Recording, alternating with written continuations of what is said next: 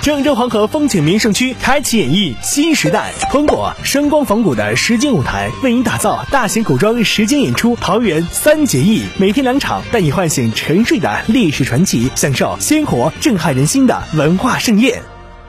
抖音短视频由于兼具了短语故事化、丰富语义德性、分享与社交化等特征，正成为了当代青少年教育的新工具。那数据显示，截止到二零一九年的六月，抖音平台青少年教育类内容短视频数量超过了五百四十七万，累计点赞量是近一百四十九亿，累计转发分享量超过了八点五亿，累计播放量超过四千七百五十二亿。青少年短视频教育内容已经成为了抖音内容生态重要的组成部分，成为数据时代的新教育模式。